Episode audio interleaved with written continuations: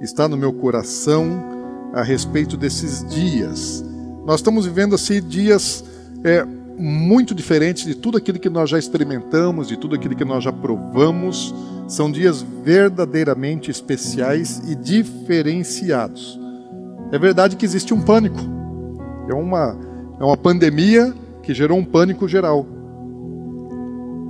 As pessoas estão sem poder sair, estão presas em casa, faz parte do controle da circulação desse vírus e é necessário isolamento social para que o vírus não se propague.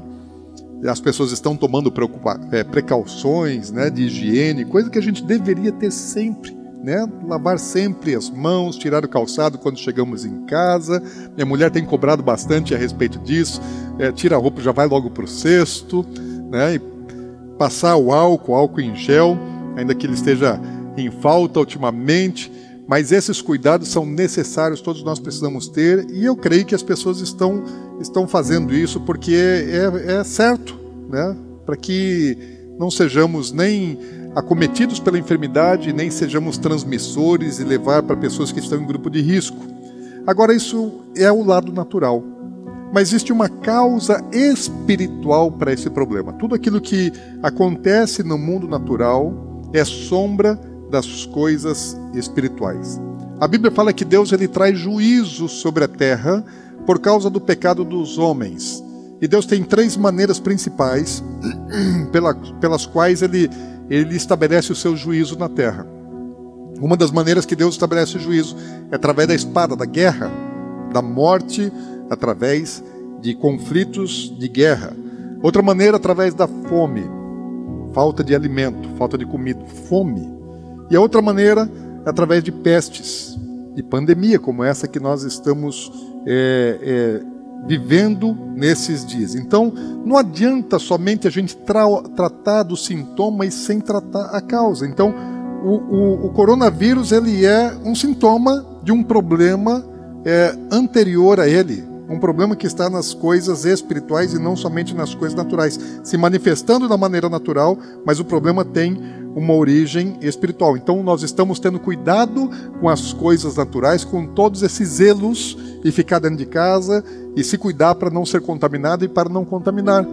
Mas e o cuidado em relação à causa espiritual?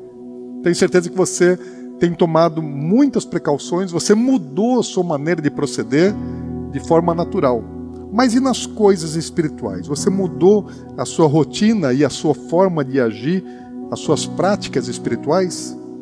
Sabe que eu tenho visto nesses dias muitas coisas em relação à fé. Por exemplo, eu tenho visto assim falta de fé. Tem muita gente com medo. Né? O que é o medo? O medo, na verdade, é, um, é uma modalidade de fé negativa. É você acreditar na coisa ruim, você acreditar que as coisas é, vão ser ruins, que não vão, não vão ser boas. Agora Jesus ele fala que num tempo como esse nós não devemos nos assustar. Está lá em Mateus capítulo 24, versículo 6, fala: Não vos assusteis, porque essas coisas são necessárias é, que, que aconteçam. Eu sei que muitas pessoas estão vivendo de maneira apavorada e, e quando a pessoa está com muito medo, está apavorada, ela está mostrando assim a falta de confiança ou a falta de relacionamento é, que ela tem com Deus, porque todo medo todo pavor, ele, ele é uma fé negativa. E a Bíblia diz que nós só devemos temer a uma coisa, só devemos temer a Deus, nada além dele. Nem a morte nós devemos temer, nem a morte deve colocar medo na gente. Nós devemos ter medo somente de desagradar a Deus, de fazer as coisas que ele abomina, as coisas que ele não aprova. Agora também vejo que existem muitas pessoas que estão tendo uma fé não negativa, mas uma fé falsa, que estão com assim uma, uma confiança baseada é, em valores, em princípios religiosos equivocados. Estão confiando que Deus está cuidando assim, estão tratando Deus como um amuleto. A fé não é amuleto e ela não é para funcionar para minha satisfação. A fé é o jeito de eu me comunicar, de eu me inteirar com Deus e com a vontade dele para minha vida. Então tem muita gente, inclusive, que está tirando proveito desses dias para poder é, é, aproveitar da oportunidade para controlar, para manipular pessoas através da fé. O uso indevido da religião.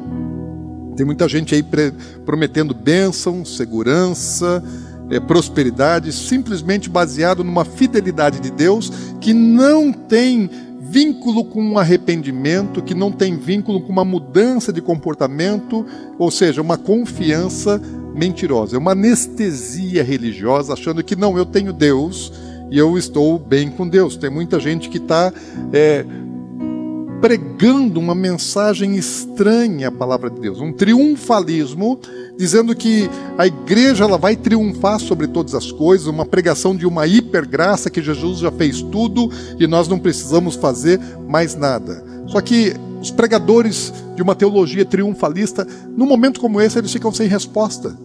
Eles não têm uma solução, porque eles estão dizendo que, que a igreja vai dominar sobre a mídia, sobre os governos, sobre a educação, sobre a economia, sobre a cultura, sobre a saúde, sobre todas as coisas.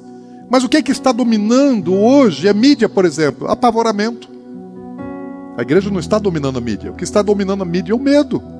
Nós só vamos vendo os números a respeito da morte, da contaminação. Os governos estão debaixo de uma prensa muito grande porque precisam trazer solução de saúde pública e tem limites para isso. A educação paralisou, a economia ela está sendo paralisada, a saúde está em caos. Então, que resposta tem essa falsa mensagem, esses profetas triunfalistas. Não tem respostas para esses dias. São profetas como os profetas, os falsos profetas dos dias de Jeremias, que só falavam de bênção, de salvação, de prosperidade, de segurança, quando Jeremias estava dizendo: não, a coisa está ruim e vai piorar. Mas eles não criam não acreditavam na mensagem de Jeremias. Nós estamos vivendo num ambiente muito profético, um ambiente bíblico que foi anunciado por Jesus, que foi anunciado pelos profetas da Bíblia, que foi anunciado pelos autores do Novo Testamento e pelos escritores do Antigo Testamento. Então eu sinto que esses são dias muito, muito, muito especiais. E eu quero dizer para vocês que eu tenho uma mensagem profética para esse tempo. Aliás, não é uma mensagem profética que surgiu agora com o coronavírus, mas há, há, muitos anos, muitos anos, nós estamos anunciando a respeito dos últimos dias, das coisas que estão por vir sobre a terra antes da volta de Jesus, quais são as profecias que são para essa geração, que já começam a se cumprir e ainda vão completar o seu cumprimento. Quero dizer que esses dias são os dias da última geração. A última geração de pessoas nessa terra no modelo como nós conhecemos.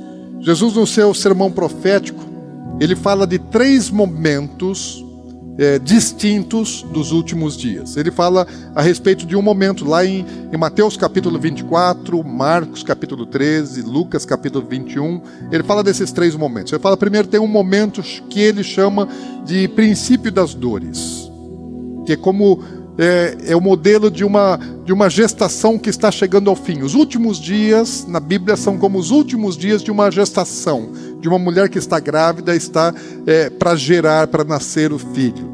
Então, as, o princípio das dores são as primeiras contrações. Quando a mulher começa a sentir as primeiras contrações e esse tempo chamado princípio das dores, ele é marcado por guerras, rumores de guerra, por engano, por uma pregação falsa, por uma apostasia, pela fome, por terremotos, por sinais nos céus, por epidemias, por tantas coisas que marcam é, catastroficamente esses dias.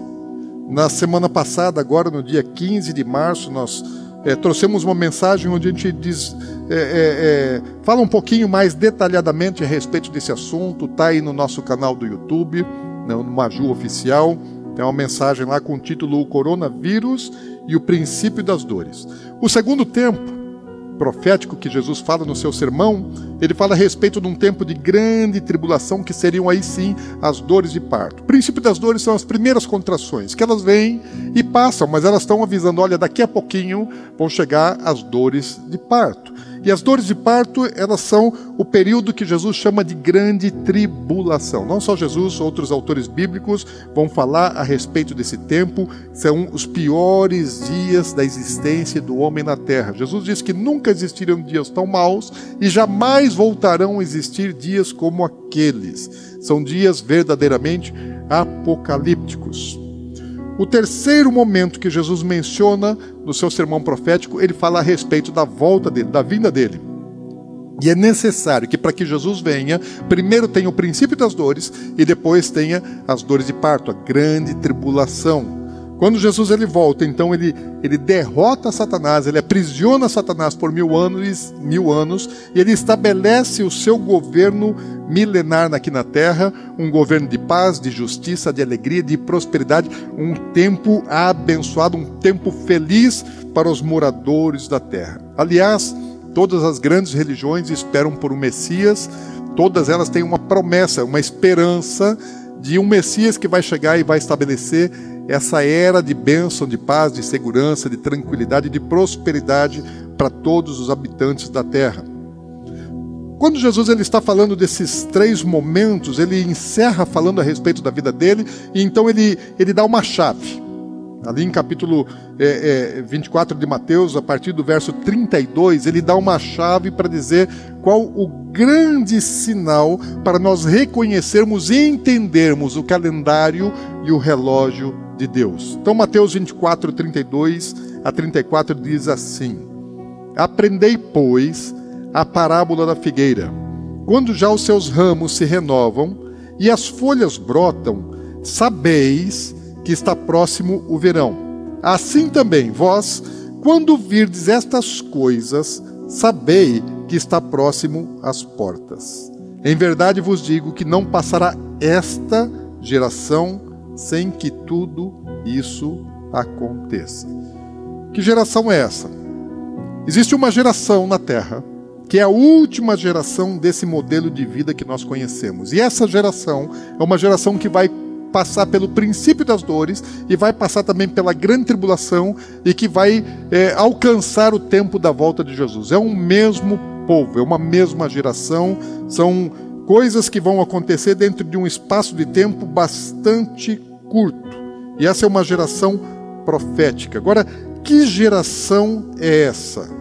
Qual é a geração que vai passar é, por todas essas coisas na terra? Quando isso vai acontecer? Deixa eu dizer para você. Essa é a geração. Nós fazemos parte dessa geração. Eu e você estamos na geração dos últimos dias e nós veremos todas essas coisas, tanto as do princípio das dores, como a que vem depois do princípio das dores, e o tempo da volta do nosso Senhor Jesus. Não vou entrar na questão escatológica do momento do arrebatamento da igreja. Não é o propósito de falarmos a respeito disso, mas falarmos das circunstâncias que englobam o planeta Terra como um todo. Então, essa geração profética que nós fazemos parte, ela nasceu junto com Israel, porque Jesus está falando assim: olha, presta atenção na figueira. A figueira aqui representa a nação, o povo de Israel. Fala, quando essa figueira renascer, quando ela brotar, estender os seus ramos, se renovarem as suas folhas, então saibam, essa é a última geração. Amanhã que Jesus ele ministra essa palavra, ele está falando sobre isso agora no final da tarde, ali no Monte das Oliveiras voltando de Jerusalém, indo para Betânia, mas pela manhã ele passa também pelo mesmo caminho, ele sai de Betânia, onde ele está pernoitando, ele vai até Jerusalém para pregar é, as suas mensagens naquele dia, encerrando o seu ministério. E ao passar é, pelo Monte das Oliveiras, Jesus ele vê uma figueira, ele sente fome, ele vai até aquela figueira, aquela figueira ela não tem é, fruto, só tem folhas. E porque ela não tinha fruto, Jesus seca aquela figueira. Quando os discípulos viram aquilo, ficaram espantados, per perguntando entre eles mesmos o que é que aconteceu, por que, que Jesus ele agiu daquela maneira, fez com que aquela figueira secasse. ficaram com aquela indagação. E quando eles estão voltando já no final da tarde, indo para Betânia, o caminho que eles passaram na ida, o mesmo caminho que eles passam na volta, e eles dão uma parada no Monte das Oliveiras, aonde Jesus ele vai falar a respeito desse sermão profético. E quando eles chegam naquela figueira, eu entendo que o mesmo ponto por onde Jesus passou e parou para procurar figo na figueira, é o ponto onde agora na volta ele vai parar também. E agora tem uma figueira seca. Na ida ela estava verde, sem frutos, mas verde. Agora ela está completamente seca. E a figueira ela representa a nação de Israel, segundo o profeta Jeremias havia ensinado. Agora Jesus ele está pregando o sermão profético, ele fala do princípio das dores, ele fala a respeito da grande tribulação, ele fala a respeito da, da volta dele, e ele dá essa chave, ele fala, olha, presta atenção na figueira. A figueira que ele acabi, a, a, tinha acabado de secar naquele dia. Falou, presta atenção nela. Essa figueira aqui representa Israel. Quando vocês virem essa figueira que secou, ela voltar a viver, quando ela reviver, quando ela voltar a dar folhas, quando ela estender os seus ramos, sabei que esta é a última geração. Então, essa figueira que representa Israel estava seca, desde o ano 70 da era cristã, quando o general Tito invadiu Jerusalém, destruiu a cidade, espalhou as pessoas que ali habitavam por todos os cantos do Império Romano, é, destruiu o templo, a figueira se secou. Se completou a palavra profética de Jesus menos de 40 anos depois daquilo que ele havia liberado. Se cumpriu. Mas ele falou: olha, presta atenção, ela vai ficar seca. Ela ficou quase dois mil anos. Por 1.900 anos, praticamente, essa figueira ela ficou seca. Mas em 1948, a nação de Israel reviveu. Isso há quase 72 anos atrás. Só que quando a nação de Israel renasceu, Jerusalém, a capital é, eterna, indivisível de Israel, não fazia parte do território ocupado pelo povo judeu, que foi concedido é, por uma resolução da ONU, número 181. E na Guerra dos Seis Dias, em 1967, o povo judeu ele, ele retoma a Cidade Santa, então agora, desde 67, Jerusalém faz parte da, do território de Israel e a capital do seu povo. Se você assistir os nossos é, vídeos, nós temos um documentário que fala a respeito desse tempo profético, está num, está num canal do YouTube é, chamado Últimos Dias Channel, YouTube Últimos Dias Channel. Nós estamos ali discorrendo a respeito do tempo da volta de Jesus e falando é, sobre esses sinais e falando sobre o cumprimento de profecias milenares que estão acontecendo exatamente nos nossos dias. E o episódio número 2 daquela série de vídeos que está lá nesse canal fala um pouco a respeito desse assunto da figueira que reviveu. Eu te sugiro é, se inscreva lá no, no, canal Últimos Dias Channel, assista os vídeos que estão lá. É, um vídeo por semana está sendo postado, 10, 12 minutos cada vídeo. Mas vai te ajudar muito a entender o tempo profético que nós estamos vivendo. Então, essa geração de que Jesus falou, que seria a última geração, ela começou com Israel voltando a ser um povo, uma nação. Eu, particularmente, não tenho convicção absoluta se o tempo da contagem da última geração se inicia em 1948, quando Israel é recriado, ou se ela se inicia em 1967, quando eles tomam Jerusalém de volta, porque Israel sem Jerusalém não é Israel. Mas enfim, pode ter sido na contagem de 48 ou pode ter sido na contagem de 67.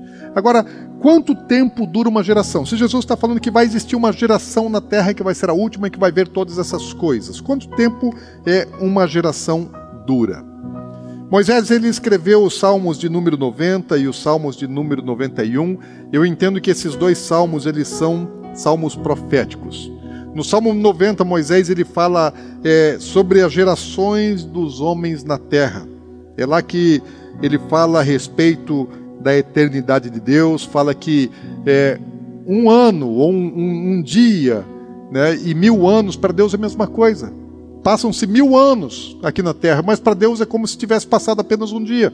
Ou seja, é uma contagem de dias milenares, de dias proféticos. É um salmo profético que fala a respeito disso. Ele também fala a respeito de como os nossos dias, como os dias dos homens da humanidade é, passam diante de Deus. Fala a respeito é, de como os nossos pecados, os pecados da humanidade, atraem a ira e o juízo de Deus sobre a terra mas também fala a respeito da misericórdia que Deus tem para, para com aqueles que se arrependem, para aqueles que são fiéis para com Ele.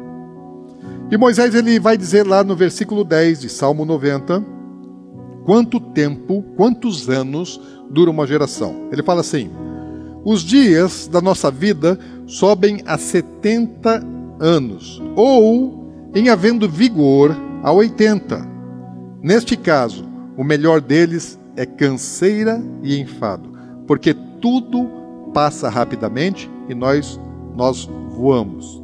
Então, Moisés está dizendo assim: qual é o tempo que Deus determinou para que o homem viva na terra? Falou: olha, uma geração, ele não está falando de um homem, mas está falando de uma geração, de um povo, na somatória, na média de vida de um povo é de 70 anos. Em 70 anos é para viver, para fazer todas as coisas, para trabalhar, para constituir família, para ter uma vida plena, para ter uma vida abundante, para ter uma vida saudável. Eu falo assim: esse é o tempo natural da vida é, das pessoas, ou seja, esse é o tempo natural é, para uma geração. Mas ele fala mais às vezes. É, aqueles que têm mais vigor, eles vão subir, vão passar dos 70 e vão chegar aos 80 anos. Mas ele também diz que tudo aquilo que passa dos 70 acaba sendo assim, é, são anos de cansaço, de fraqueza física, é, são anos não saudáveis, não são anos bons, são anos de dores. Aí vem artrite, artrose, reumatismo, gota e todas essas outras coisas que aflige as pessoas numa idade já mais avançada. E quando Jesus ele está falando a respeito de uma última geração, ele está é, falando de uma geração que vai passar por uma fase assim. Né? Tem um período, um período bom, um período de crescimento, um período de prosperidade, um período de prazer, de vida intensa, de vida ativa, de muitas coisas, como nós temos experimentado nos últimos 70 anos. Da segunda metade do século passado para cá, depois da Segunda Guerra Mundial, o mundo ele passou a experimentar um tempo, um tempo bom. Nós temos visto que é, a geração que vem depois da segunda metade do século passado provou coisas que nenhuma geração é, anterior pôde experimentar, tanto pelo avanço do conhecimento, do entendimento da ciência ou do desenvolvimento tecnológico, nós vimos muitas coisas avançarem. Nenhuma geração antiga teve tantos benefícios com a tecnologia como essa geração é, que veio a partir da segunda metade do século passado. É uma geração que viu o homem ir à lua, é uma geração que ganhou o computador, é uma geração é, do smartphone, é uma geração da internet, é uma geração de muita inovação na área de, de, de cuidado da vida, da saúde. Essa é uma geração que, que na qual o mundo globalizou. Essa é uma geração que ela, ela viaja pelo mundo todo. É uma geração que conheceu todo o planeta. Agora, se uma geração dura 70 anos, que é bom, a Bíblia está dizendo assim: os últimos anos de uma geração não são anos bons. Vem um tempo bom, mas depois vem um tempo ruim. Eu entendo que Moisés ele estava falando profeticamente também a respeito da última geração. Viveria um tempo muito bom. Mas os últimos anos daquela geração não seriam anos bons. E nos últimos anos da última geração seriam os anos difíceis, seriam os anos ruins para toda a humanidade.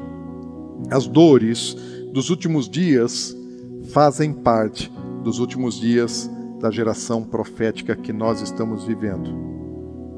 E eu quero dizer para você que, apesar de nós desejarmos que os dias sejam melhores, que o futuro seja melhor, a Bíblia diz que ainda vem coisa pior, que ainda vem coisa ruim. Aquilo que nós estamos vendo aqui é somente um sinal. O coronavírus é um sinal, é uma amostra de Deus de coisas vindouras que serão ainda piores. A Bíblia fala a respeito de sete anos, sete anos de tribulação, os últimos sete anos que antecedem a volta de Jesus ao mundo. Tempo de grande sofrimento, de grande tribulação. Daniel fala a respeito disso, Jesus fala a respeito disso. O livro de Apocalipse está falando muito a respeito disso. Esses piores dias eles já estão chegando porque nós já estamos entrando, já participamos do princípio das dores. Então eu quero dizer para você que isso não é uma mensagem pessimista. O que eu estou dizendo para você não é algo pessimista. Ah, pastor, prega alguma coisa de boa, traz ânimo, traz alento. Calma, não se desespere. Porque Jesus falou assim: não vos assusteis com esse tempo. O que eu estou dizendo é somente aquilo que a Bíblia diz que vai acontecer que os últimos dias seriam dias terríveis. Jesus ele disse que seriam dias semelhantes aos dias é, de Noé. O que estava acontecendo nos dias de Noé? Havia iniquidade, as pessoas estavam em pecado, cada uma fazendo mal, é, é, praticando a injustiça, praticando a violência, a imoralidade sexual. O homem não tinha controle sobre as suas ações, estava vivendo de uma maneira completamente depravada e desagradando a Deus. Noé ele vem como um pregador da justiça. A Bíblia chama ele de um pregoeiro da justiça. Ele está anunciando ao povo se arrependam, porque Deus vai estabelecer um juízo sobre a terra por causa da iniquidade, por causa da maldade do homem. Enquanto ele está construindo a arca, eu imagino que Noé estava construindo a arca pensando que naquela arca é, iriam entrar muitas pessoas para serem salvas. Então ele estava pregando o arrependimento, estava pregando a respeito do juízo, mas as pessoas não acreditaram na instrução, não acreditaram naquilo que Noé estava dizendo. Não creram. Debocharam certamente dele, falou: o que, que esse velho está construindo? Um baita de um barco é, longe do mar e dizendo que vai cair um dilúvio quando eles não conheciam ainda sequer é chuva, porque naquele tempo não havia chovido ainda sobre a face da terra, Deus regava a terra através de um orvalho. Algum tempo depois também Jeremias ele vem pregando a respeito de um tempo de juízo para o povo de Deus. Ele falava assim que viria um juízo terrível, que Deus usaria os babilônicos para trazer juízo sobre Israel, mas os profetas da terra, os sacerdotes, eles só estavam pregando conquista, vitória, bênção, prosperidade, e eles não acreditavam na mensagem de Jeremias. Jeremias foi um pregador é, solitário, assim como nós estamos hoje aqui pregando de maneira solitária. Ele não era seguido por multidões, porque as multidões só queriam ouvir as boas palavras as boas promessas, como também hoje isso acontece, e tem muita gente só pregando boas coisas. Não estão anunciando aquilo que verdadeiramente a Bíblia diz que vai acontecer nos últimos dias. E Jeremias ele estava anunciando, mas de novo, o povo também não acreditou. Assim como nos dias de Noé, veio um juízo, veio um dilúvio, e ceifou a vida de, de, de todos aqueles, aqueles homens. Nos dias de Jeremias também, Deus enviou um juízo sobre Jerusalém, sobre toda a Judá, e eles foram espalhados, foram levados escravos cativos para Babilônia. E ali eles penaram, sofreram bastante por não se arrependerem, por não terem acreditado na pregação de Jeremias. Eu tenho visto assim, você também deve ter no seu WhatsApp, nas suas mídias sociais, recebendo muitas informações, muitas postagens. Eu nunca vi assim tanta criatividade e tá, é impossível. Hoje você não consegue mais é, acompanhar o que chega no WhatsApp, de tanta coisa que chega. Eu não consigo mais acompanhar. É muita gente postando e todo tipo de informação. E uma das, das mensagens que está circulando bastante, que ganhou muitos posts, muitas, é, é, muitos, muitas publicações, é uma mensagem que de um versículo, né, que está lá no livro de Isaías, capítulo 26, versículo 20 e 21. As pessoas estão dizendo assim: olha como a profecia de Isaías 26, 20 está se cumprindo nos nossos dias, exatamente como Deus disse. Eu vou dizer para vocês assim: olha, todos aqueles que estão dizendo isso estão errando por não conhecerem as Escrituras. Quer ver? Vamos ver o que, que Isaías capítulo 26, 20 e 21 diz. Abre sua Bíblia, né, em Isaías capítulo 26, 20 e 21, ou depois você confere isso na palavra de Deus. Diz assim: Vai, povo meu, entra nos teus quartos e fecha as tuas portas sobre ti. Esconde-te só por um momento até que passe a ira. Até aí, está muito parecido com tudo aquilo que nós estamos vivendo. As pessoas estão guardadas, trancadas dentro de casa, esperando passar a, a pandemia do vírus. Até aí realmente parece que é verdade. Parece que a profecia está se cumprindo. Mas olha o que é que diz o versículo 21. Pois, eis que o Senhor sai do seu lugar para castigar a iniquidade dos moradores da terra. Até aí também parece que está batendo. A terra descobrirá o sangue que embebeu e já não encobrirá aqueles que foram mortos. Está vendo como não está se cumprindo essa profecia? Porque essa palavra está dizendo assim que os mortos não serão sepultados. Não haverá como enterrar todas as pessoas que forem mortas no dia do cumprimento desse juízo. Para você entender Isaías capítulo 26, você precisa primeiramente ler os capítulos anteriores, especialmente você precisa ler o capítulo 24 de Isaías, que é o pequeno Apocalipse. Você vai ver quanta desgraça vai estar acontecendo na terra e vai culminar com um número assombroso de mortandade na terra. Quando essa palavra profética se cumprir, vai ter tanto morto, vai ter tanto morto, vai ter tanto morto na terra que não vai ter lugar para enterrar. Os corpos vão estar espalhados pelas ruas, os corpos vão estar espalhados por muito, muitos lugares e isso ainda não aconteceu, isso não está acontecendo e nós esperamos que isso ainda demore um pouco para acontecer. Quer ver como isso não está se cumprindo, você precisa ver o que, que Isaías fala antes. Por exemplo, lá no capítulo 13. Se você ainda tem dúvida, você precisa abrir Isaías capítulo 13, versículos 12, 11 e 12 diz assim: Castigarei o mundo. Ele está falando do mesmo, da mesma coisa, está falando do castigo, do juízo de Deus. Castigarei o mundo por causa da sua maldade e os perversos, por causa da sua iniquidade. Farei cessar a arrogância dos atrevidos e abaterei a soberba dos violentos. Isso ainda não aconteceu completamente, ainda vai acontecer. Farei que os homens sejam mais escassos do que ouro puro, mais raros do que ouro de Ofir. Sabe o que vai acontecer? A população vai escassear. Deus vai diminuir drasticamente a população mundial. Se você vai lá para o capítulo 24, versículos 5 e 6, Isaías está dizendo assim: Na verdade, você precisa ler esse capítulo inteiro, mas vamos ver só esses dois versículos. Na verdade, a terra está contaminada por causa dos seus moradores, o mesmo que aconteceu nos dias de Noé. E o que aconteceu nos dias de Jeremias também, que foram dias posteriores a Isaías. Porquanto transgridem as leis, violam os estatutos e quebram a aliança eterna estão desobedecendo a vontade de Deus. Os moradores da terra estão em rebeldia contra a palavra contra a vontade e contra os mandamentos de Deus. Por isso, a maldição consome a terra, e os que habitam nela se tornam culpados. Por isso, serão queimados os moradores da terra, e poucos homens restarão. Não está falando que vão morrer milhares de pessoas. Ele está dizendo assim que vão morrer milhões, bilhões de pessoas que vão restar poucos homens. E esses corpos todos não vão ser enterrados porque não vai ter o que fazer. A quantidade de morte, o tamanho dessa mortandade. O profeta Zacarias, falando a respeito do mesmo tempo, lá em Zacarias capítulo 13, versículo 8, ele diz assim: Em toda a terra, diz o Senhor, dois terços dela serão eliminados e perecerão, mas a, a, a terceira parte restará nela. Sabe quanto, quantos homens, quantas pessoas vão morrer quando se cumprir a palavra profética de Isaías, capítulo 26? Dois terços de toda a humanidade.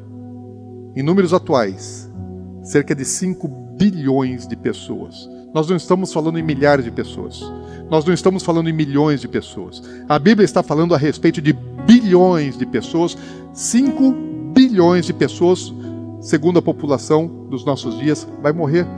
Então não vai ter hospital, não vai ter posto de saúde, não vai ter salvação, não vai ter solução para o mundo, por causa da iniquidade, por causa do pecado, por causa da desobediência do ser humano à palavra de Deus.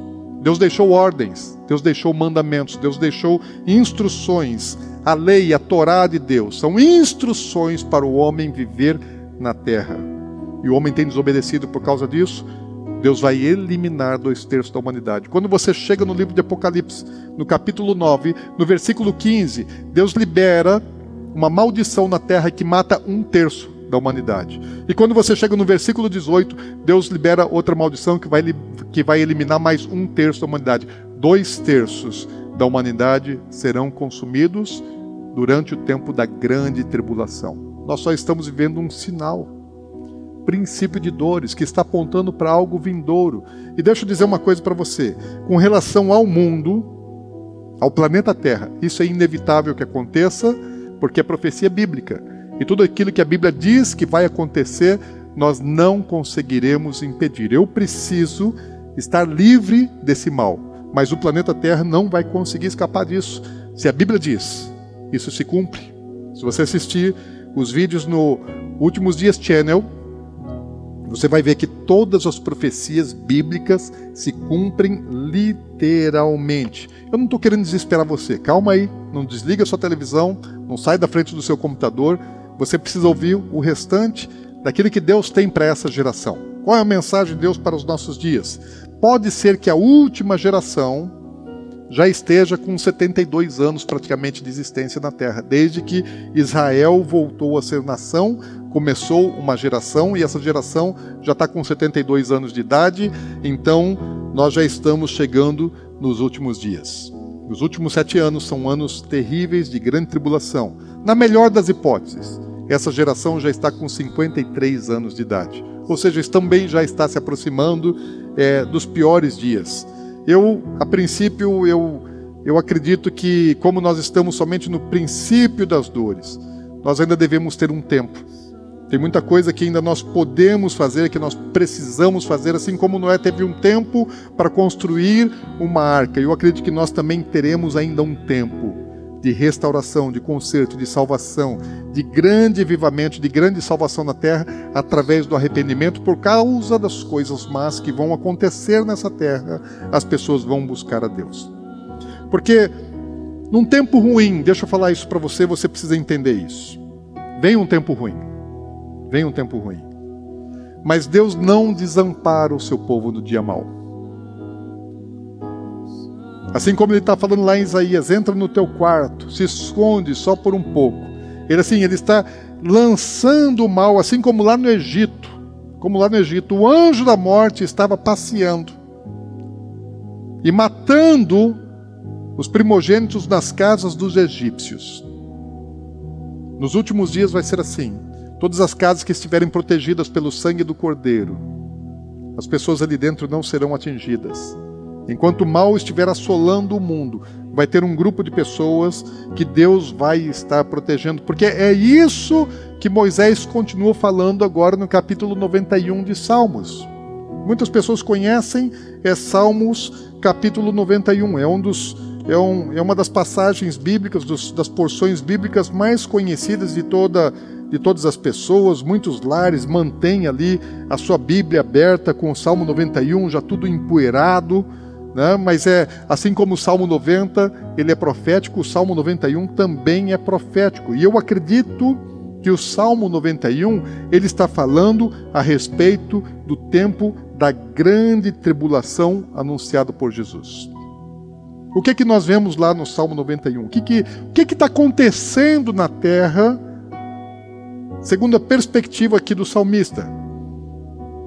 O que está acontecendo? Como é que o mundo está vivendo nesses dias em Salmo 91? Olha só o que, que ele diz.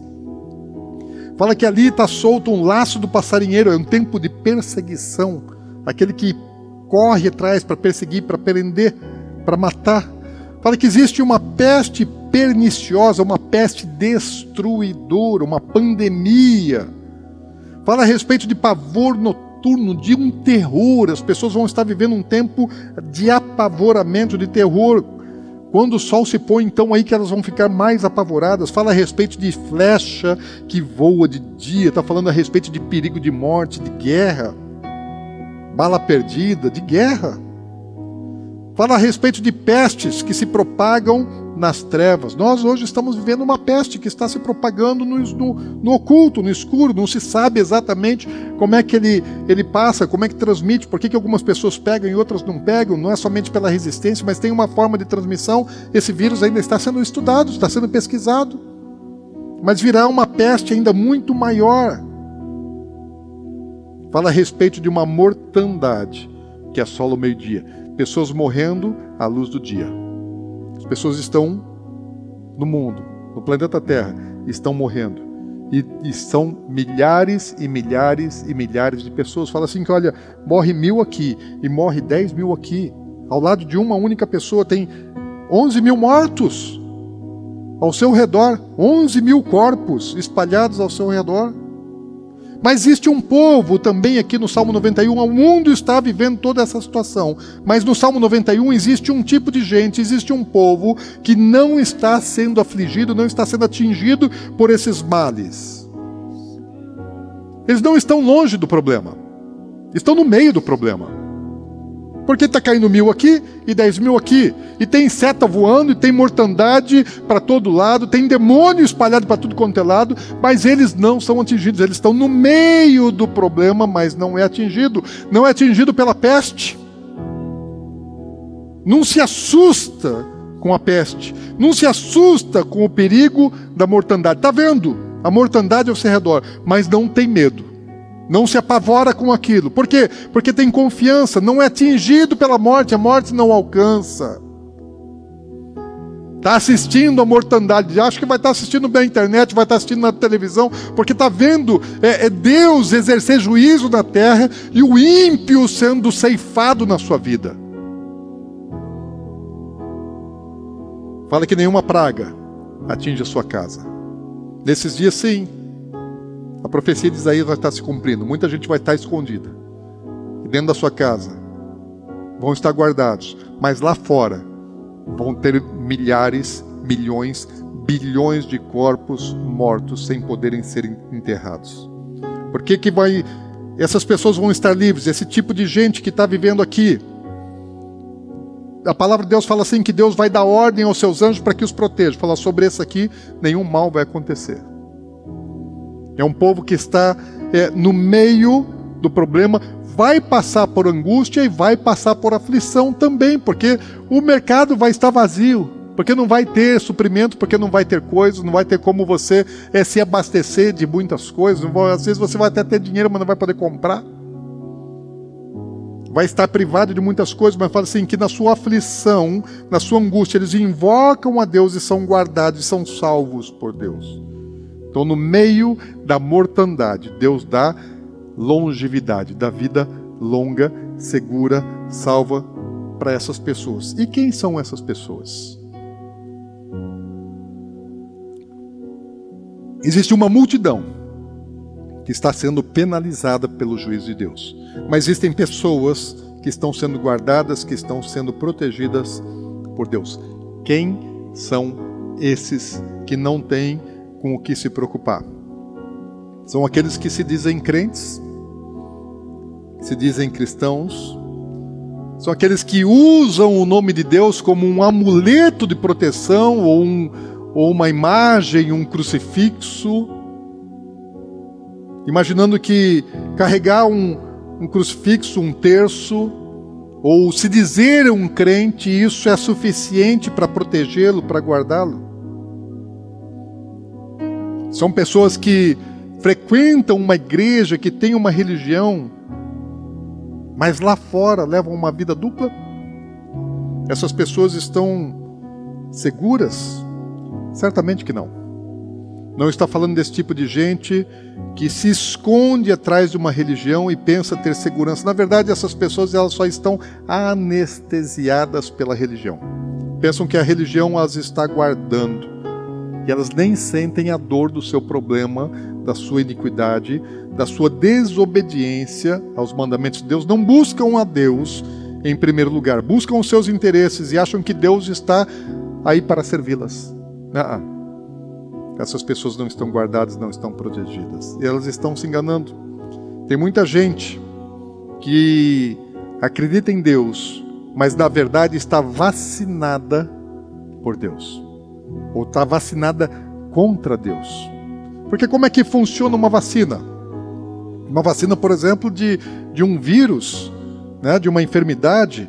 Então, para que a pessoa ela fique imune à ação daquele vírus, a vacina é uma pequena dose daquele vírus, insuficiente para tornar a pessoa enferma então você coloca uma pequena dose, e aquela pequena dose que é ministrada no corpo da pessoa vai gerar anticorpos, vai fazer com que o sistema imunológico ele reaja gerando anticorpos contra aquele vírus que está aquele vírus que está sendo inoculado. Assim funciona uma vacina. E tem muita gente que está vacinada contra Deus. Tem um pouquinho de Deus. E está imune as coisas que Deus quer fazer na vida da pessoa. Já está bloqueado por Deus porque já tem um pouquinho de Deus, uma vacinação contra Deus. Sabe quem é que são essas pessoas que estão guardadas, protegidas, que não serão alcançadas pelos problemas vindouros? São pessoas que o versículo 1 ele fala que são pessoas que elas estão habitando, estão ocultas, escondidas à sombra do Onipotente. Estão debaixo dele, estão habitando em Deus, que fazem, segundo o versículo 9, morada em Deus. Não são pessoas que, que estão visitando Deus, que vai no, no domingo vai na casa de Deus, vai cultuar. Esses não estão habitando em Deus, esses estão visitando Deus. Vão lá uma vez por semana no culto e fica lá olhando o relógio e não vê a hora de acabar o culto e ainda fica acessando o celular, olhando as coisas, não tem paciência. Porque vem para o culto e não vem por inteiro, vem de corpo, mas deixou a alma lá fora, deixou o espírito lá no outro lado. Então, de corpo presente, mas a sua mente, seu coração estão ausentes. Essas pessoas não habitam debaixo do esconderijo. Elas são visitantes. E, aliás, visitantes bem relapsos. Os que estão protegidos são aqueles que são como os pintainhos, os pintinhos de uma galinha que é, estão debaixo das suas asas, estão escondidos. Quando o predador olha, não vê o pintainho, vê a galinha que está guardando, que está protegendo, ele não vai alcançar eles. São aqueles que estão verdadeiramente debaixo da proteção das asas de Deus. Esses eles têm Deus como um escudo. Aí eles não são vacinados de Deus. Deus é a vacina que os protege contra todas as outras coisas. São pessoas que estão apegadas a Deus por amor, como diz lá no versículo 14. Elas não estão apegadas a Deus por causa do interesse do que Deus pode dar para elas, pela segurança, pela proteção e pelos benefícios que Deus pode dar para elas. Elas se apegaram a Deus por amor a Deus. Como está? Versículo 14. Esse sim, no dia mau, eles têm um lugar de proteção e não serão atingidos. E você? Em que lugar você está? Você se encontra debaixo dessa habitação, Deus é o seu Senhor, verdadeiro Ele é a sua cobertura. Você vive a vida todos os dias, cumprindo a vontade dEle, obedecendo os mandamentos e as palavras dEle. Você vive em comunhão com Ele, ou você simplesmente tem uma religião e quer usar Deus em seu benefício? É bom você ser sincero com você, porque Deus conhece seu coração. Melhor do que você se conhece. Deus sabe. Deus sabe. Deus sabe se verdadeiramente você o ama, se você está apegado a Ele por amor e não por interesse, se você o quer, se você habita com Ele, se você se esconde nele. Agora deixa eu dizer para você como é que você entra nesse lugar? Como é que você se esconde nesse lugar?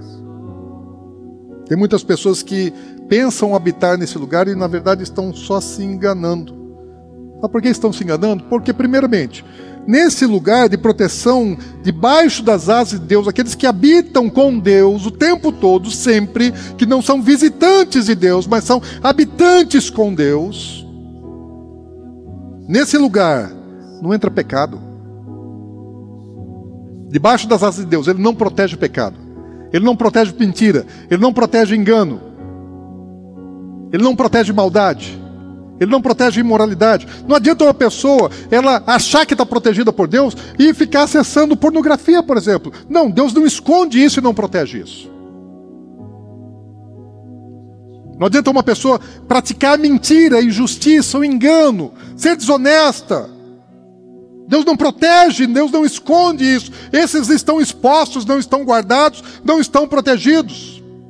Nesse lugar, somente aquilo que é agradável a Deus, Ele permite estar debaixo da sua proteção, debaixo da sua segurança. Tudo aquilo que desagrada a Deus está para fora, está exposto, está sujeito a todos os males que vão estar acontecendo na face da terra.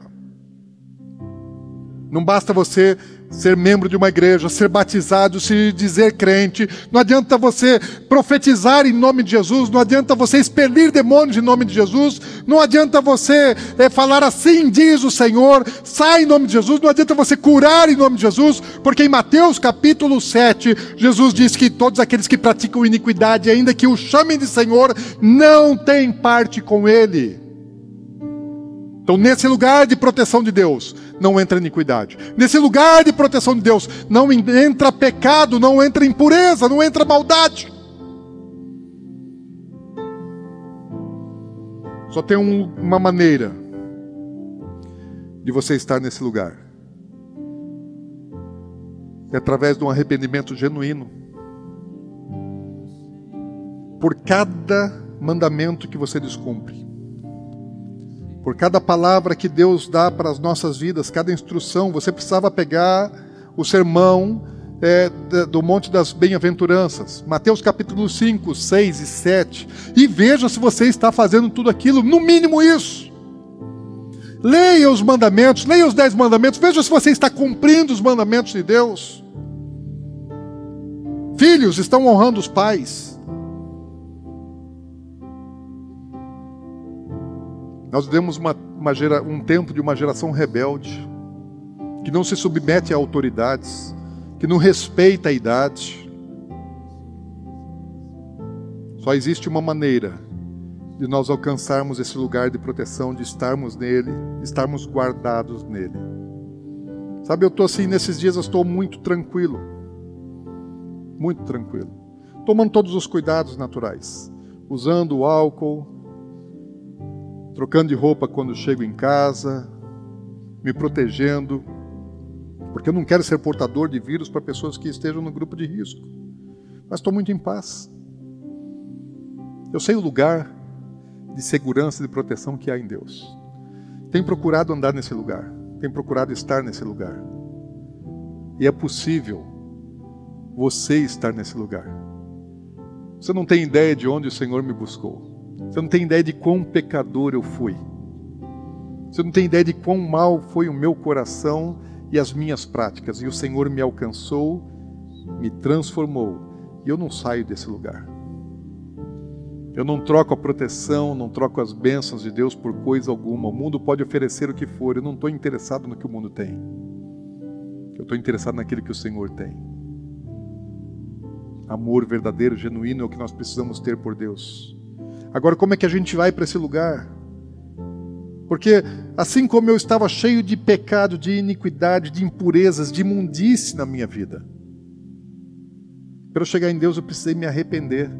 O dia que eu me encontrei com o Senhor a primeira vez, quando entreguei a minha vida a Deus, eu fui para Deus, era um culto, era um culto, tinha ceia, lá na primeira igreja batista, aqui em Campo Grande que era o pastor Jonathan, ele era pastor e ele leu uma palavra de Deus em, em 1 Coríntios capítulo 11, a respeito da ceia, e ele deu oportunidade para que as pessoas que estavam presentes, que elas tivessem um tempo de confissão de pecados a Deus. E eu, como eu não, não era membro da igreja e o costume lá da, da igreja onde eu estava era de somente os membros, somente os batizados aqui poderiam participar da ceia. Então eu não iria participar da, da ceia, mas eu aceitei aquela instrução de olhar para dentro de mim e ver se tinha algum pecado em mim e confessar a Deus. E eu olhei para dentro de mim. eu olhei para dentro de mim. E eu comecei a olhar assim quão mal eu era. E comecei a dizer para Deus quem eu era. Comecei a contar para Deus quem eu era. Falei, Senhor, Deus, eu sou mau filho. Eu sou rebelde aos meus pais. Eu tinha 18 anos nessa época. Falei, eu sou rebelde aos meus pais. Meu pai não manda em mim, minha mãe não manda em mim, eu faço o que eu bem entendo. Eles não têm nenhum controle sobre a minha vida. Já tinham tentado um monte de coisa, já tinham me mandado para o internato, fui expulso do internato, fui expulso de escolas. Eu comecei a dizer: Senhor, eu sou rebelde, desobediente, desonro pai e mãe. Eu sou mal para os meus irmãos, sou bruto com eles, filho mais velho. Comecei a dizer: Senhor, Deus, eu tenho tanto pecado, eu sou um drogado, eu gosto de usar coisas para alucinógenas para fazer a cabeça. Deus, eu eu bebo. Quantas vezes bebi até cair, embriagado, completamente embriagado. Deus, eu sou orgulhoso, eu sou soberbo, eu gostava de. Pegava o dinheiro do meu pai e saía pagando conta conta de bares, de boates, de prostíbulos. Eu nem trabalhava, não produzia, não ganhava, eu gastava o, de, o dinheiro dele para satisfação da minha carne e dos meus amigos, porque eu gostava de pagar esse tipo de conta. Por orgulho, por soberba, por vaidade. Deus, eu eu sou um prostituto. Gosto de mulherada, sem compromisso. Até então eu nunca tinha tido um namoro sério na minha vida, mas tive muitas mulheres na minha vida vivia com todo tipo de, de mal, tudo aquilo que eu achava que pudesse dar algum tipo de prazer, de satisfação, era ali que eu estava investindo a minha vida e o dinheiro do meu pai. E eu disse para Deus: Deus, eu sou isso. Para Deus, eu não, eu não sei ser outra pessoa. Eu sou isso, eu me tornei isso. Eu virei isso, Deus. Eu virei isso. Eu falei, eu não sei ser outra pessoa. Só que eu cansei de ser isso, eu não quero mais ser isso. Eu não quero mais ser isso. Então eu quero que o Senhor me mude. Eu quero que o Senhor me transforme. Mas eu não sei como fazer.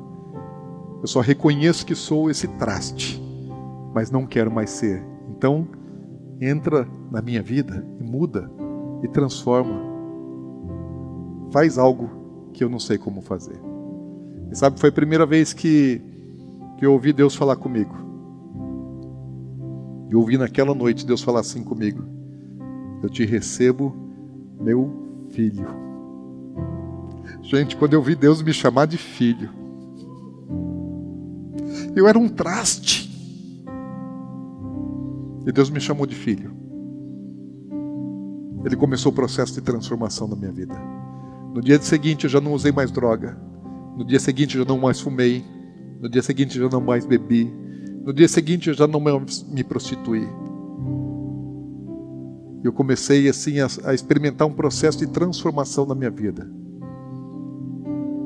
Mas esse processo ele iniciou pelo reconhecimento de quem eu era, não escondi nada de Deus. Fui sincero, fui verdadeiro, fui humilde. Fui humilde. E o que a Bíblia diz assim, em 2 Crônicas, capítulo 7. Mas se o povo pecasse, se o povo pecasse, Deus traria um juízo sobre sobre seu povo. E no versículo 13 de 2 Crônicas 7 diz assim: Deus dizendo: Se eu encerrar os céus de modo que não haja chuva, se eu ordenar aos gafanhotos que consumam a terra, e se eu enviar a peste entre o meu povo, se o meu povo, que se chama pelo meu nome, se humilhar e orar, e me buscar, e se converter dos seus maus caminhos, então eu ouvirei dos céus, perdoarei os seus pecados e sararei a sua terra. Sabe de uma coisa? Para você entrar nesse lugar de proteção, você não entra porque você é bom. Você não entra porque você é santo. Você não entra porque você é justo. Sabe como é que você entra nesse lugar? Com humildade, com reconhecimento de pecado, sabendo quem você é, confessando a Deus os seus pecados, pedindo para que o Senhor lave os seus pecados, para que Deus tire as suas iniquidades, para que Ele tire as coisas más que existem dentro de você, que te dominam, que te governam. Simples assim. O Senhor me perdoa. Falei, eu sou isso. Não esconde de Deus. Não tenta enganar Deus dizendo que você é bonzinho. Não tenta enganar Deus dizendo que você é semi-santo. Deus conhece. Precisa ser genuíno. Precisa ser humilde. Precisa ser sincero. E aqui a Bíblia está falando de um, de um mal coletivo que viria sobre o povo. É o que nós estamos vendo hoje. O juízo de Deus está vindo sobre a coletividade, sobre a humanidade, sobre todos os continentes, nações, povos, línguas, pobres, ricos, poderosos ou não, desde o mais simples ao mais poderoso. Não está poupando ninguém, não importa quanto dinheiro tem, nada pode dar segurança quando Deus começa a agir. A única coisa que dá segurança é você entrar debaixo das asas dele. E para chegar lá não é com dinheiro, não é com orgulho, não é com soberba, não é com poder, não é com autoridade, é com humildade, reconhecimento, pedido de perdão. Nós precisamos pedir perdão.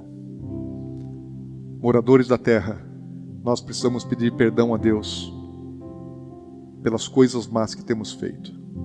Acabamos de passar por um tempo agora de carnaval. Quanta iniquidade, quanta maledicência, quanta imoralidade, quanta profanação escolas de samba, profanando o nome de Deus e do seu Filho Jesus Cristo. Como Deus olha isso lá dos céus? Vai deixar impune? As pessoas se drogando, patrocinando a violência, o crime organizado, cada cigarro de maconha, cada carreira de crack, cada droga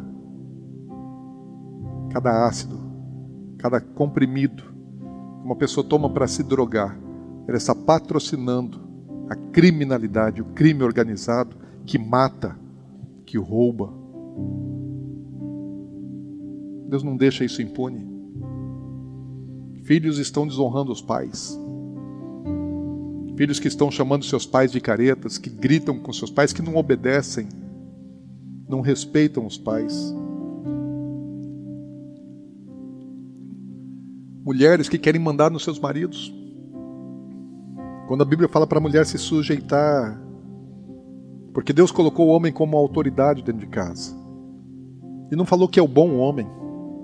Existem homens que não mereceriam exercer nenhum tipo de autoridade, que não são bons líderes, que não são exemplos a serem seguidos. Mas ainda assim a Bíblia fala: olha, se sujeite. Existem autoridades que, que não são boas, mas a Bíblia fala assim: se sujeite a todo tipo de autoridade. O apóstolo Pedro fala assim: olha, adore a Deus e honre o rei. Quando Pedro escreve isso, Herodes, aliás, fugiu agora o nome do imperador, não era Herodes, Herodes era rei é, nos dias que Jesus nasceu. Mas viu o imperador. Fugiu agora. Minha mente está falhando agora, né? Nero. Nero era o imperador. Sabe o que, que Nero estava fazendo? Estava perseguindo os cristãos, estava matando os cristãos nas arenas, incendiando eles, fazendo dos cristãos tocha viva. E Pedro está dizendo: honra esse cara. Por quê? Porque ele era uma autoridade. Não por causa das coisas erradas que ele fazia, mas por causa do posto que ele ocupava. Nenhuma autoridade é constituída a não ser por Deus. Agora, se vai exercer bem ou mal a autoridade, nós temos aqui que honrar a autoridade, porque a pessoa pode ser má, mas a posição de autoridade é Deus quem estabelece. Mulheres que desonram a autoridade dos seus maridos,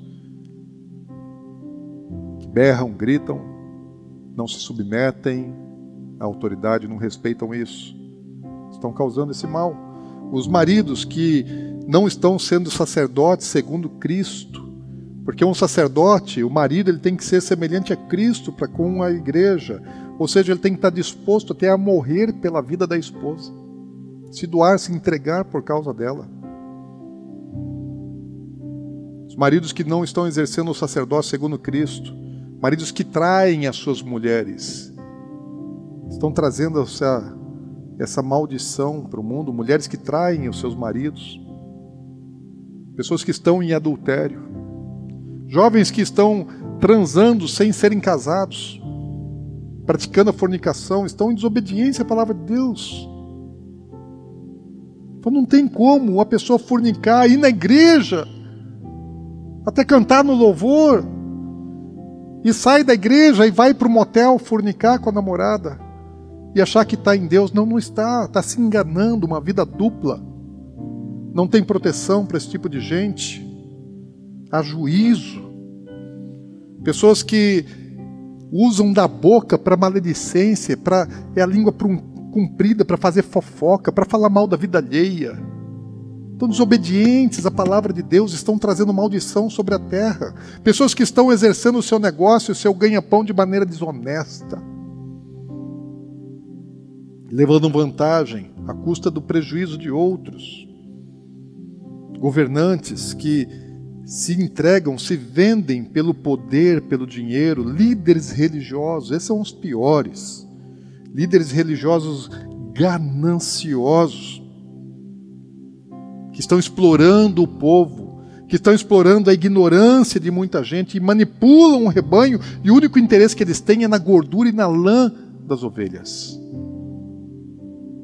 Falsos profetas, escravos do dinheiro, adoradores de mamon, enganadores, fazendo isso em nome de Cristo. Usam do Evangelho para enriquecimento, para benefício próprio. Estão trazendo maldição sobre a terra, prometendo só coisas boas, bênçãos, sem trazer exortação e arrependimento para o meio do povo. Só pregam uma hipergraça, tornam o povo crente irresponsável, sem consciência, sem posicionamento. Pessoas que estão invocando mortos, espíritos adivinhadores, necromancia, feitiçaria, pessoas oferecendo sacrifícios a demônios nas encruzilhadas, adorando gesso, imagens de madeira que não têm vida, idólatras, pessoas que adoram a si mesmas, pensam ser o centro do universo e as coisas não forem feitas do jeito delas, se irritam, manipulam, controlam pela grosseria, pela violência, pelo dinheiro. Pessoas que estão adorando o próprio corpo, só investem na aparência de coisas exteriores. Pessoas egoístas, orgulhosas, soberbas, petulantes, estão trazendo mal sobre a terra. Todos que praticam qualquer forma de injustiça e abominação. Deixa eu dizer para você coronavírus é só um sintoma de um mal muito maior, do pecado da humanidade. E ainda que o homem ele consiga encontrar medicação, tratamento para essa doença e uma vacina para imunizar a população mundial, a causa espiritual precisa ser tratada. E o único remédio, a única vacina que vai curar e vai livrar o homem do juízo de Deus é o arrependimento e a mudança de comportamento. Sem arrependimento, sem mudança de comportamento, ainda que o mal passe por um tempo, ele vai voltar. E quando ele vai voltar, ele vai voltar muito mais intenso. Seja esse vírus transmutado, ou seja uma outra peste, outro tipo de enfermidade, outro tipo de vírus, que vai assolar a humanidade. Um terço da humanidade vai morrer por uma peste. Está na Bíblia. Não tem como impedir, não tem como evitar isso. Mas isso você tem como evitar. Você pode ser daqueles que não vão cair de um lado ou do outro. Você pode ser daqueles que vão estar guardados e protegidos. Esse, esse momento vai passar. As primeiras dores vão passar. Obedeçam o que o governo está mandando fazer. É necessário que faça isso. Seja obediente, não seja rebelde às instruções do governo, para que não haja transmissão dos vírus. Mas não adianta nada a gente cuidar somente da coisa natural e não cuidar da causa espiritual. E a causa espiritual exige arrependimento, porque virá depois das primeiras contrações, vêm as dores de parto e ela vem como surpresa. Todos aqueles que não estiverem em Deus, que não se arrependerem dos seus pecados, que estão atraindo o juízo de Deus para a terra, e não se posicionarem, não se arrependerem, não mudarem as suas atitudes, não mudarem a sua maneira de viver, não estarão protegidos. Antes, pelo contrário, experimentarão a grande ira de Deus. E é isso que eu quero que você não experimente. Você não precisa provar da ira de Deus. O mundo vai provar, porque a Bíblia assim o diz.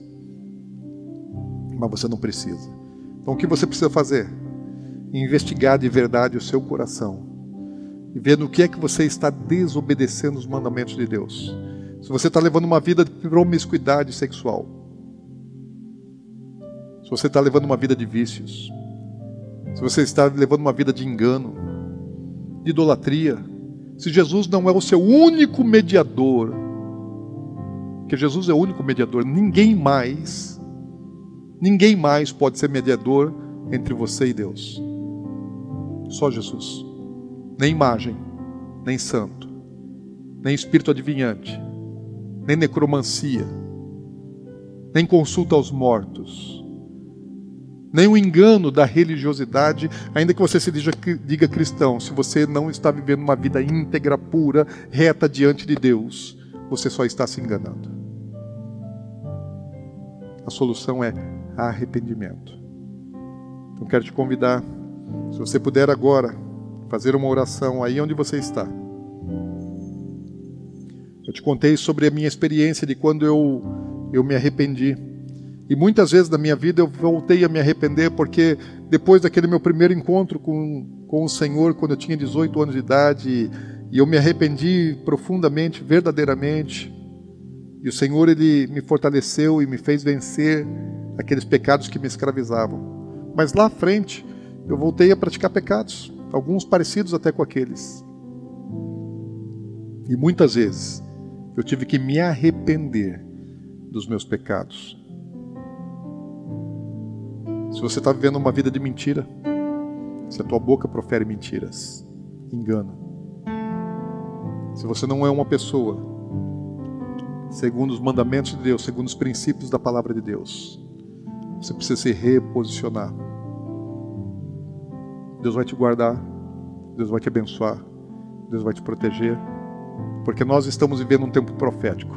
Essa é a última geração. E nós só estamos vivendo o princípio das dores. Assista a mensagem do dia 15 de março no nosso canal do YouTube, que fala a respeito do princípio das dores. Você precisa entender isso. Você precisa entender o tempo profético que nós estamos vivendo. O que a Bíblia diz é verdadeiro. O que ela fala que vai acontecer, vai acontecer. E essa é a geração que vai testemunhar todas essas coisas. Mas Deus quer guardar você, Deus quer proteger você. Existe um lugar de segurança. Venha para esse lugar através do arrependimento, da mudança de vida. Então, quero te convidar a fazer uma oração agora. Queria que você fechasse seus olhos. O Luciano vai, vai cantar um louvor ao Senhor. Enquanto ele está louvando ao Senhor, eu quero que você olhe para dentro de você. Olhe para dentro de você. Olhe quem você é. Seja genuíno. Seja verdadeiro diante de Deus. Seja sincero. Reconheça quem você é. peça perdão. Senhor, tu és minha esperança, és o meu refúgio, minha segurança. Quando ao meu redor há inimigos sem fim, posso estender as mãos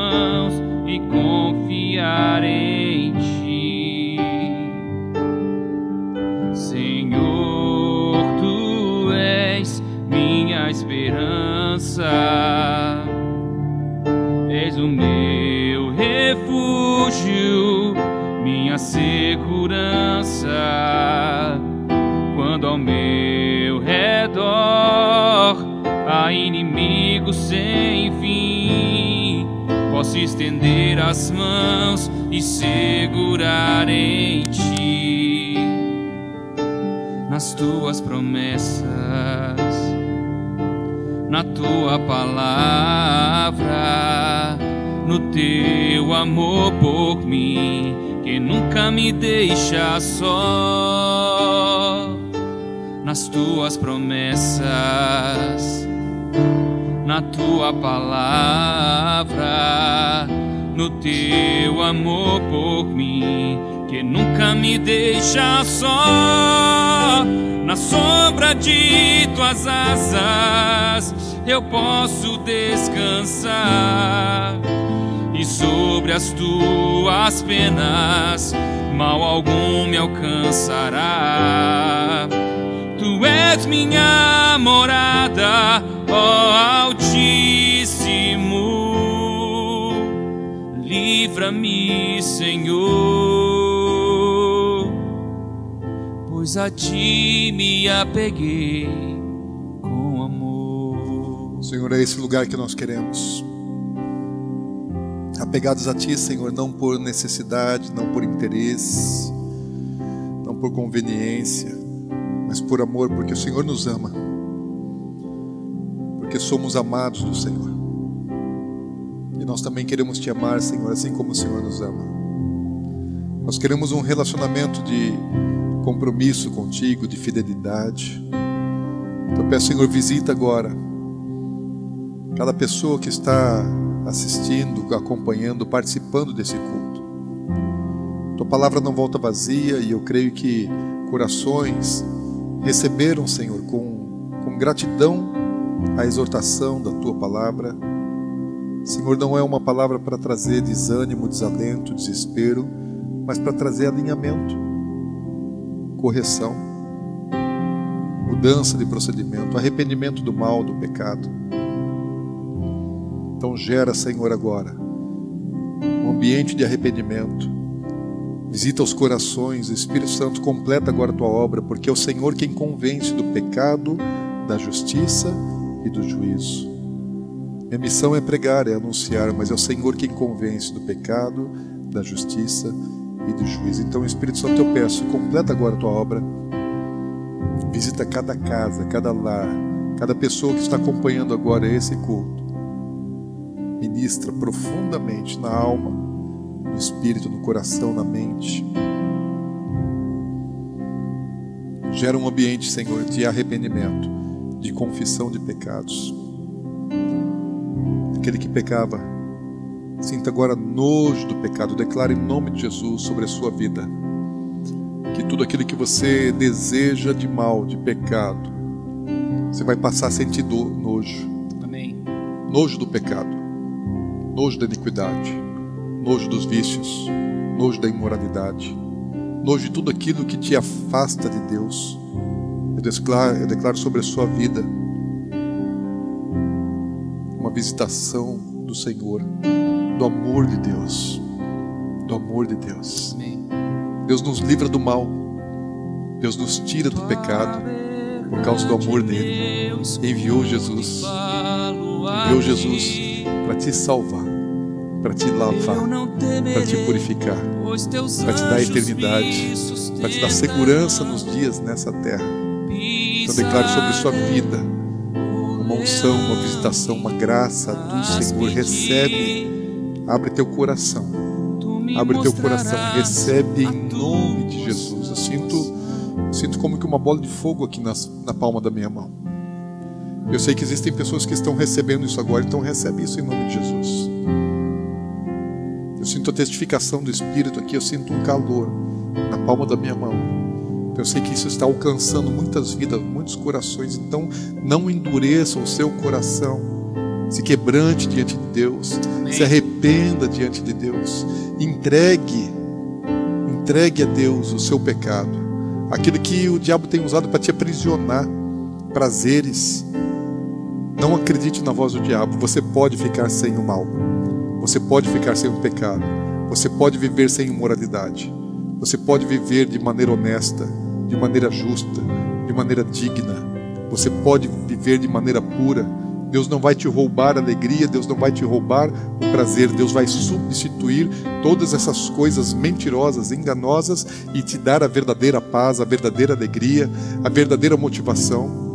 Quando eu usava drogas, eu queria me realizar com as drogas. Quando eu bebia, eu queria me realizar com a bebida, com o cigarro, com os vícios, com o sexo.